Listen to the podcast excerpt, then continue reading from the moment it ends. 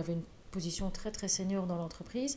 Et l'autre, c'était un jeune qui venait d'arriver et qui était extrêmement impressionné par le fait de se retrouver dans une grosse entreprise à Ah haute oui. technologie. J'ai rencontré le plus jeune par la suite. Et en fait, lui, il me dit, euh, mais quel privilège j'ai de pouvoir parler à ce monsieur qui m'apprend tellement de choses. Et je lui dis, mais tu sais qu'il est très content que tu lui aies appris à utiliser Doodle.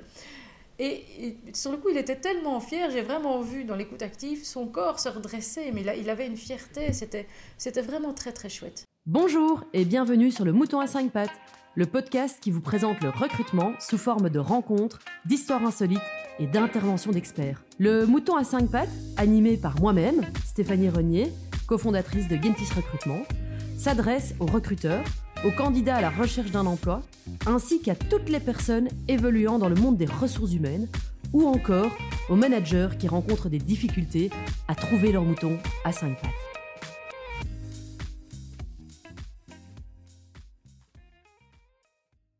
Bonjour à tous, bienvenue dans le Mouton à 5 pattes. Aujourd'hui, je reçois Véronique Noiret. Bonjour Véronique, Bonjour Stéphanie, Euh, j'espère que tu vas bien. je vais très très bien. Alors aujourd'hui, on va parler euh, bah, d'un sujet ultra euh, actuel, le management intergénérationnel.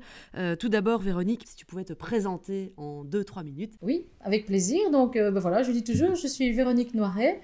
Euh, j'ai 55 ans, peut-être que c'est voilà, je, dans ce contexte-ci, je peux le dire.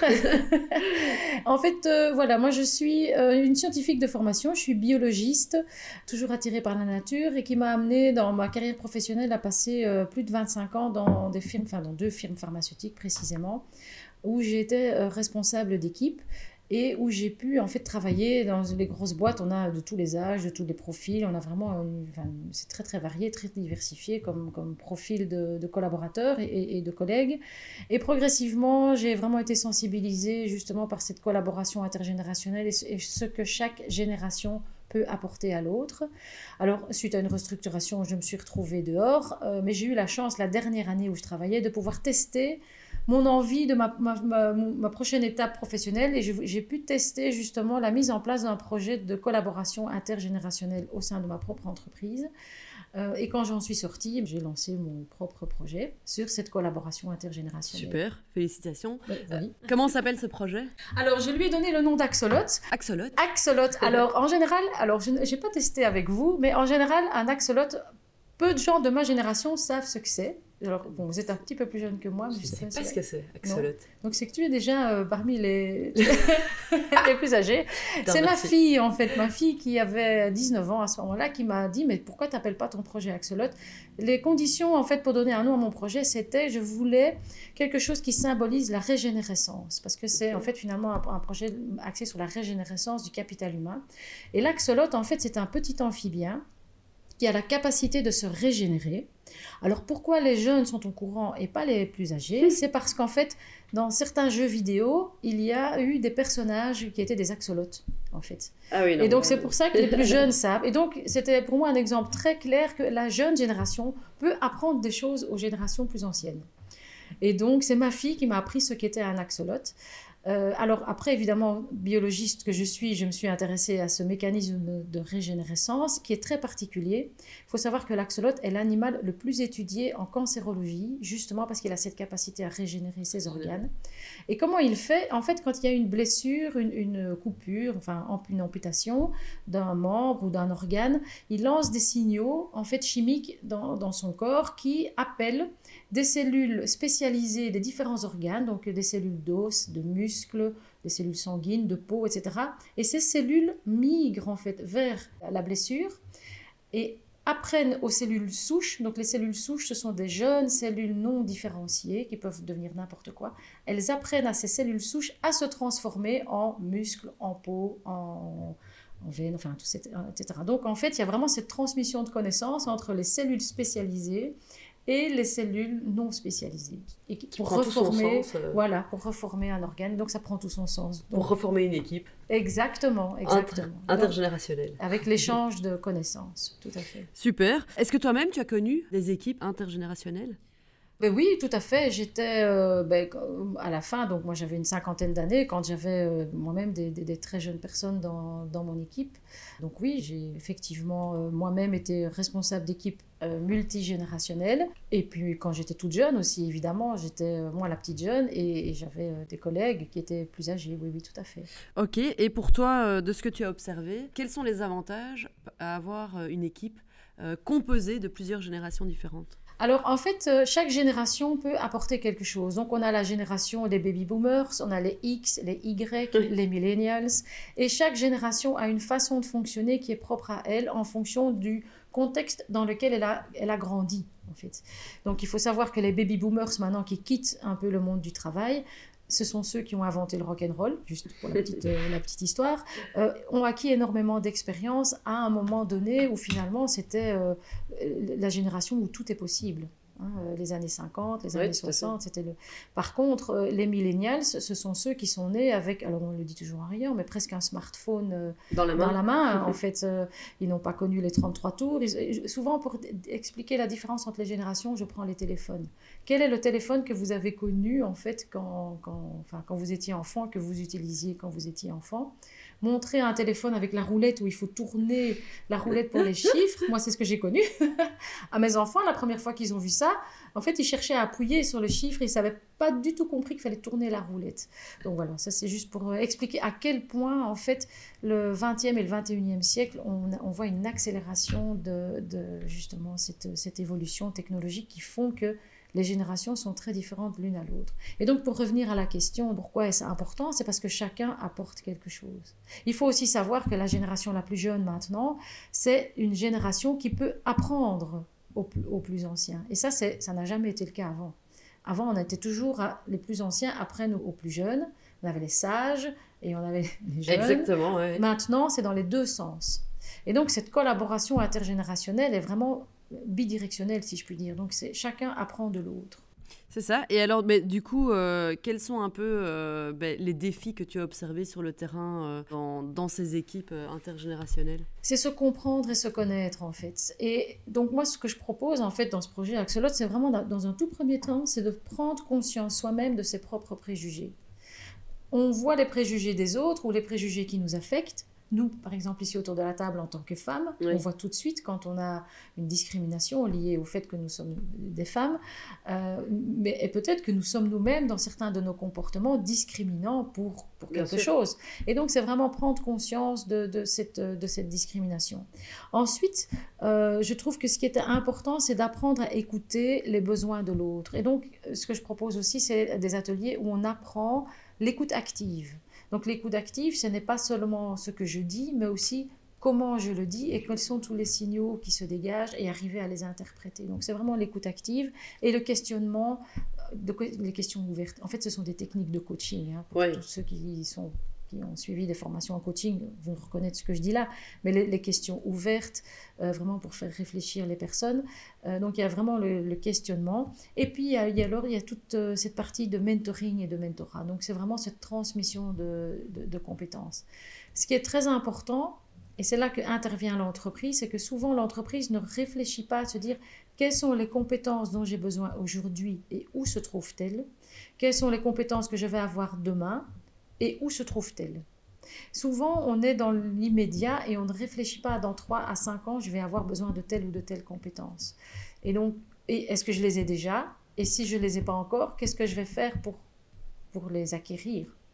Et quand on sait que ça coûte plus cher à une entreprise de licencier et de recruter plutôt que de former, on se dit, mais le mentoring peut euh, intergénérationnel est probablement euh, quelque chose qui peut vraiment avoir une valeur ajoutée au sein d'une entreprise. Mais un mentoring structuré, c'est pas mettre deux personnes ensemble et débrouillez-vous, échangez-vous vos savoirs et vos savoir-faire. C'est vraiment de se dire de quoi j'ai vraiment besoin moi en tant qu'entreprise, où ça se trouve et qui est capable de transmettre, qui a envie de transmettre et qui a envie de recevoir.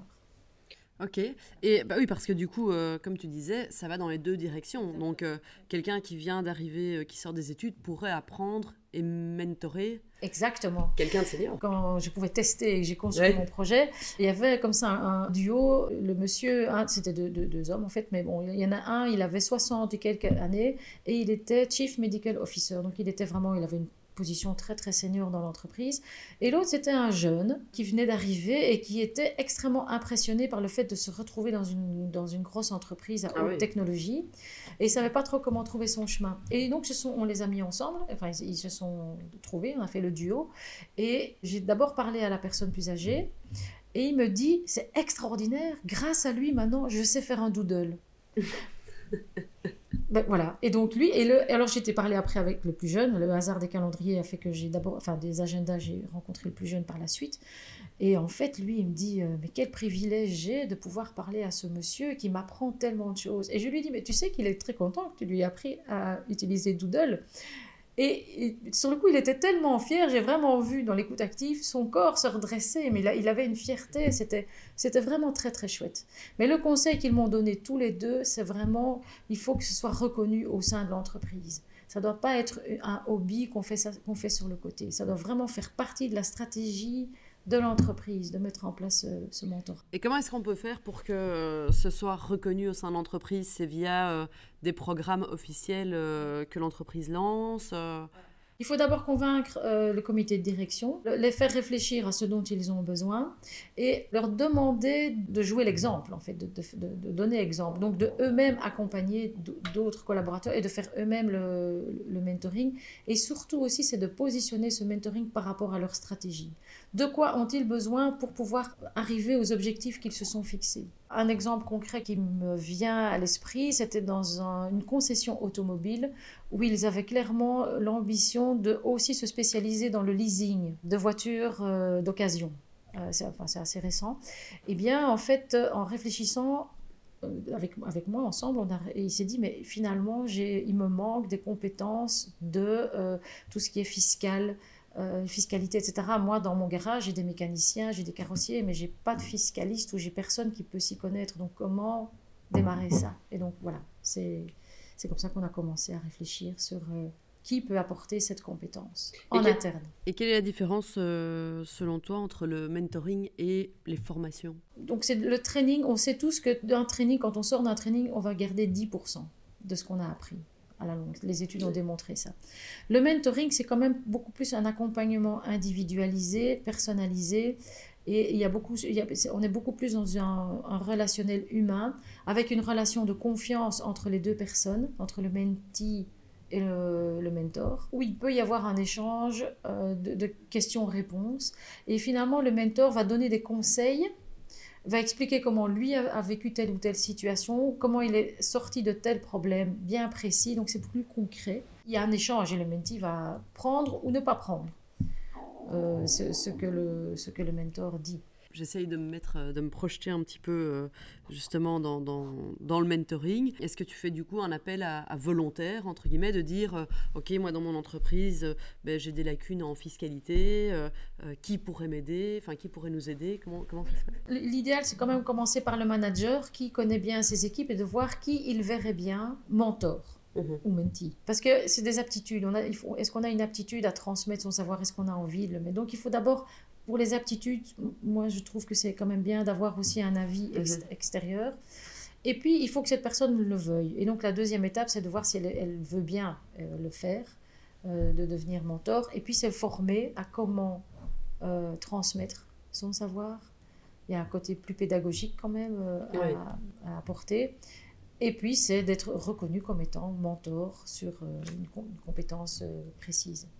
Et ça peut aussi être du soft skills, compétence douce. Ça ne doit pas nécessairement être une compétence purement technique. Et alors, ben, on va revenir un petit peu en arrière sur le management intergénérationnel. Ben, on voit souvent ben, dans les entreprises avec lesquelles on travaille que les équipes ont souvent tout un peu le même âge. On a des équipes où il y a, euh, je vais dire, on va parler de développeurs en IT, euh, toute l'équipe a moins de 30 ans. Ou alors euh, un département de compta, toute l'équipe a plus de 40 ans. Qu'est-ce que tu as envie de dire aux managers de ces équipes, on va dire, monogénérationnelles pour les inciter à justement engager et avoir des équipes plus euh, intergénérationnelles En fait, la première chose qui me vient à l'esprit, c'est de leur dire qu'ils se privent en fait d'une- euh, Richesse. exactement.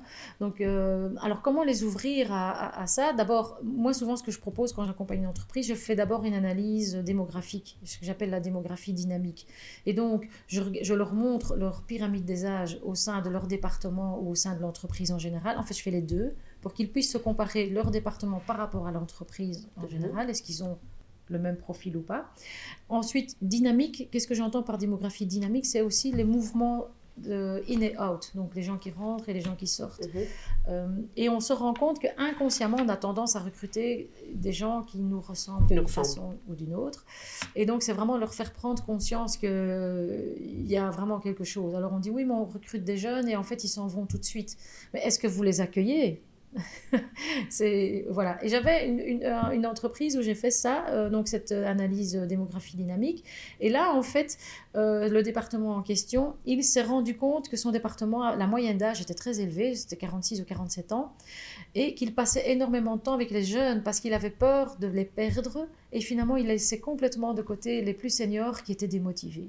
Et donc, il y a vraiment eu cette prise de conscience de se dire, ben voilà, j'ai une équipe qui est peut-être multigénérationnelle, mais je dois m'occuper de chaque génération pour pouvoir justement profiter de ce que chacune peut, peut m'apporter. Mais la première chose que je fais, que je fais moi, c'est vraiment une analyse factuelle.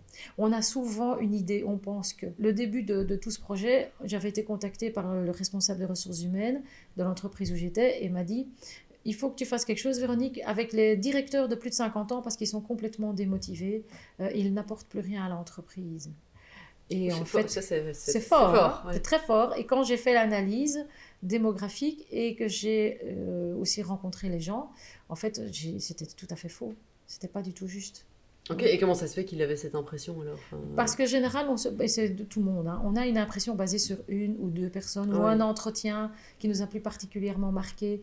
Et là, en fait, euh, en, en l'occurrence, c'était vraiment le, le cas. En fait, hein. il y avait euh, deux, trois personnes qui avaient demandé à, à quitter l'entreprise. Et c'était euh, peut-être trois à la suite l'un de l'autre des directeurs de plus de 50 ans. Et donc, il a fait dans sa tête le lien entre les trois en disant bah, des directeurs de plus de comme ça. 50 ans. Voilà. Ouais, c'est ça. Donc, c'était tout simplement ça, en fait. Ok, et alors, euh, mais comment on peut faire euh, pour euh, éviter, si, on, si c'est possible, les préjugés par rapport à l'âge, peu importe l'âge, j'ai envie de dire, hein, que ce soit les jeunes, voilà, les moins jeunes. Alors en fait, moi je propose des ateliers euh, de justement de euh, d'abord comprendre les différentes générations. C'est vraiment la, la collaboration intergénérationnelle, mais en expliquant clairement euh, quels sont les différents types de générations et comment est-ce qu'elles fonctionnent et qu'est-ce que chacune peut apporter. Et puis alors il y a euh, un autre atelier qui est vraiment qui est souvent très qui est combiné euh, sur les, les stéréotypes inconscients. Et je- j'essaye de faire une confrontation douce. Et pour faire un exemple de confrontation douce, si je puis dire, donc c'est parce que si on me dit mais toi tu es, discriminant, c'est Ah non pas du tout. Donc je, je raconte une histoire et, et, et en fait je leur fais prendre conscience qu'ils ont tous eu une idée bien précise et qui n'est pas qui n'est pas euh, la bonne histoire en fait. hein. Et- Ok, et voilà. c'est- quoi cette histoire euh, alors l'histoire, en fait, c'est donc un père et son fils qui, qui s'en vont euh, euh, à un match de football.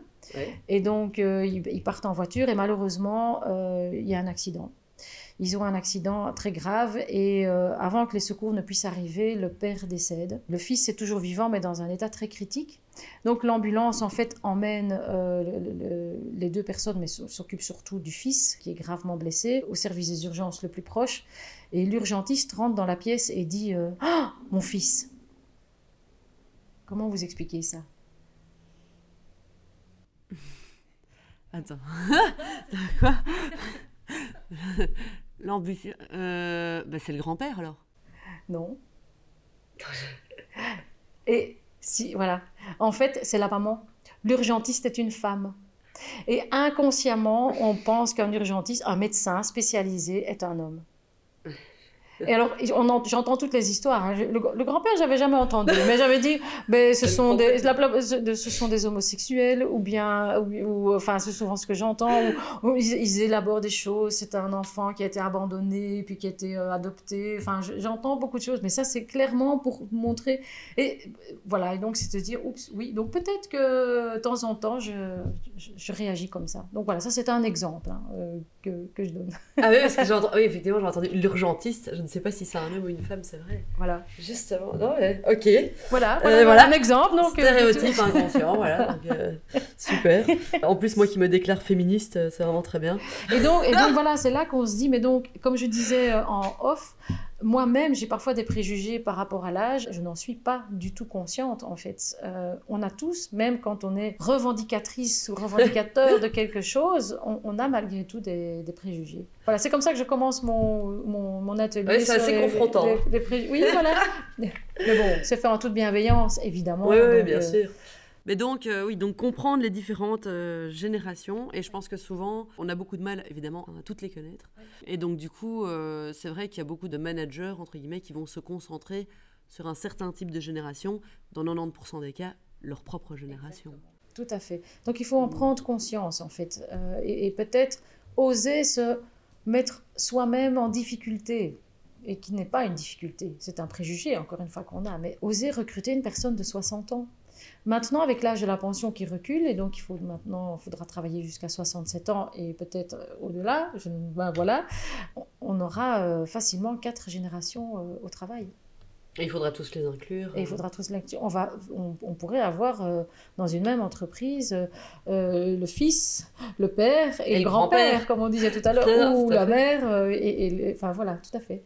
Mais avant tout, euh, comme tu disais, avec euh, beaucoup d'avantages, quoi. Exactement. Euh, de travailler tous ensemble et d'apprendre continuellement les uns des autres, peu importe Oui. l'âge, en fait. Tout à fait. Ok, super, ben, un tout grand merci, rien, Véronique. un vrai plaisir. Bonne journée, à bientôt. Merci, à bientôt. Au revoir. Au revoir. Merci de nous avoir suivis jusqu'à maintenant. Nous espérons que cet épisode vous a plu. Si c'est le cas, n'hésitez pas à nous soutenir en vous abonnant, en partageant notre contenu et en nous laissant 5 étoiles sur votre plateforme d'écoute préférée. Pensez aussi à nous suivre sur nos réseaux sociaux afin de vous tenir au courant des dernières actualités du mouton à 5 pattes. Merci beaucoup et à bientôt pour un nouvel épisode.